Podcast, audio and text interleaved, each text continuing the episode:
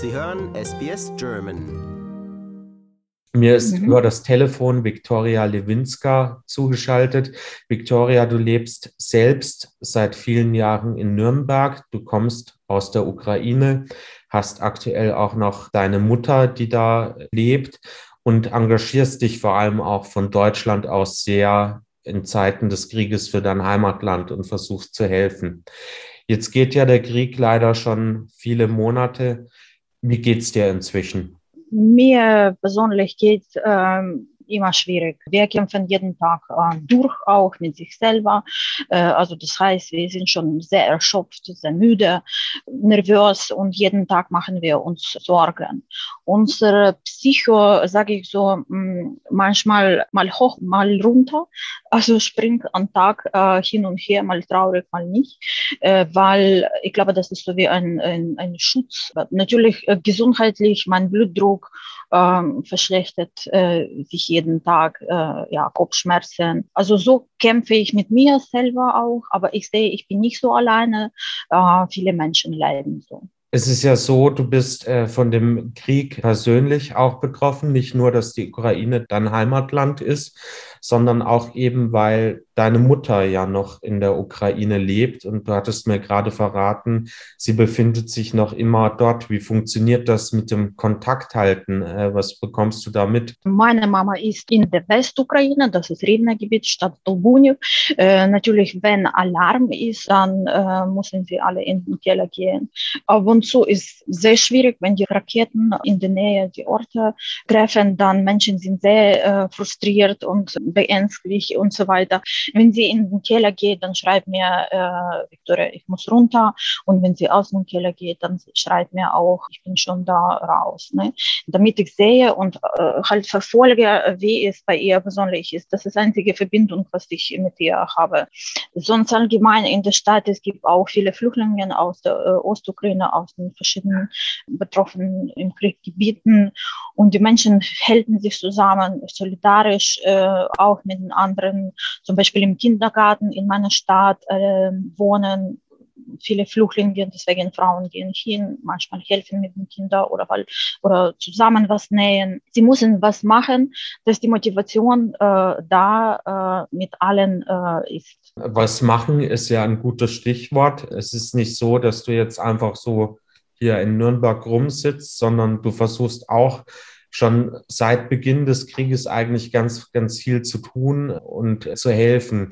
Du hast ja schon verschiedene äh, Hilfslieferungen organisiert. Was stellst du da aktuell auf die Beine, um deinem Heimatland zu helfen? Genau, ähm, das machen wir permanent, also nonstop. Wie gesagt, also nicht nur konkret äh, seit 24. Februar, äh, sondern wir helfen für die Ukraine schon Jahren.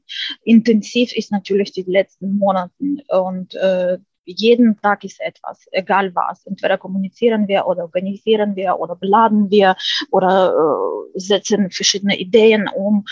Ich versuche immer alles zusammen irgendwie auf die Beine stellen, auch äh, Informationen, auch ähm, Kontakte pflegen, auch ähm, Projekte realisieren. Natürlich beladen wir permanent die Transporte in die Ukraine. Äh, vor kurzem ging schon, ich glaube, meine siebte Transport in die Ukraine.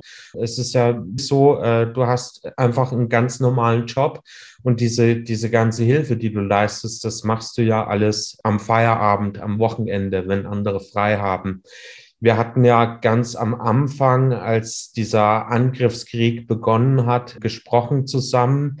Hättest du denn damals schon gedacht, dass du als Ukrainerin und aber auch deine Landsleute, dass ihr so lange in diesem Krieg stecken werdet und dass es sich so lang hinziehen wird? Als ich damals mit Ihnen getroffen habe. Erinnern Sie sich, ich habe damals gesagt, wir brauchen eine militäre Unterstützung, Waffenunterstützung und so weiter. Ich habe nicht nur einfach so gesagt, sondern wir sind schon äh, mittlerweile acht Jahre im Krieg. Ich kenne, was es da an der Front läuft. Und vielleicht mal damals im Februar wäre das äh, schnellstmöglich uns äh, geliefert. Vielleicht werden wir äh, nicht so viele Menschen noch da äh, in der Ukraine verlieren.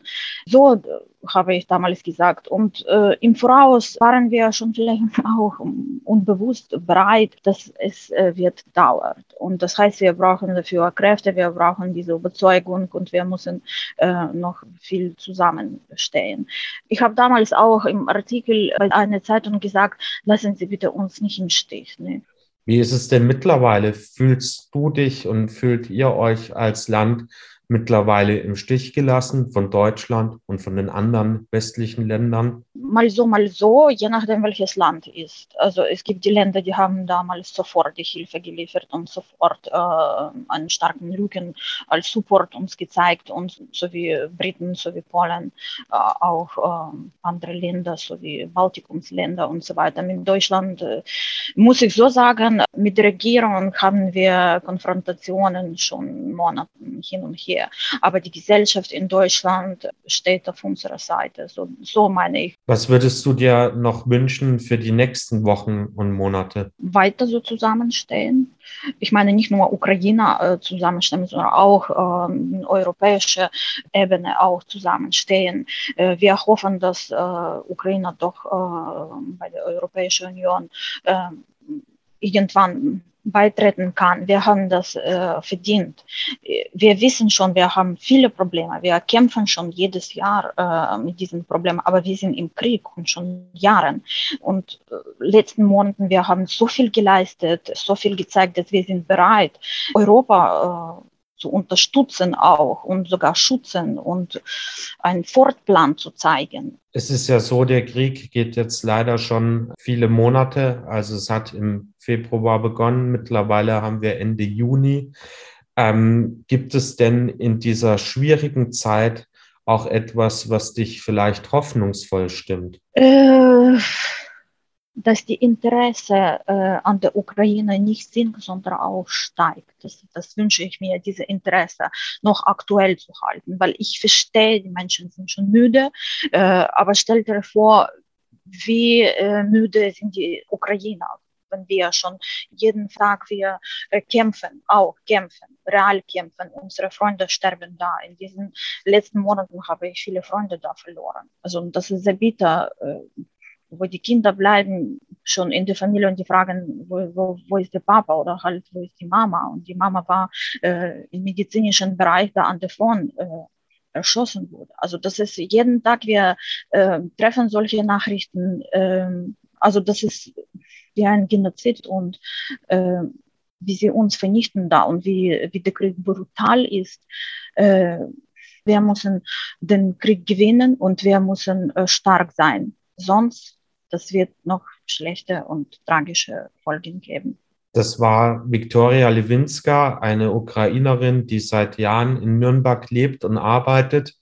Vielen Dank, dass du dir in der schwierigen Zeit Zeit für mich genommen hast. Dankeschön, Daniel. Dankeschön für, für, für alle Nürnberger.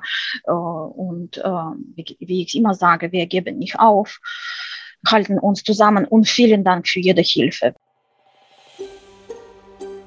Lust auf weitere Interviews und Geschichten? Uns gibt's auf allen großen Podcast-Plattformen wie Apple, Google und Spotify.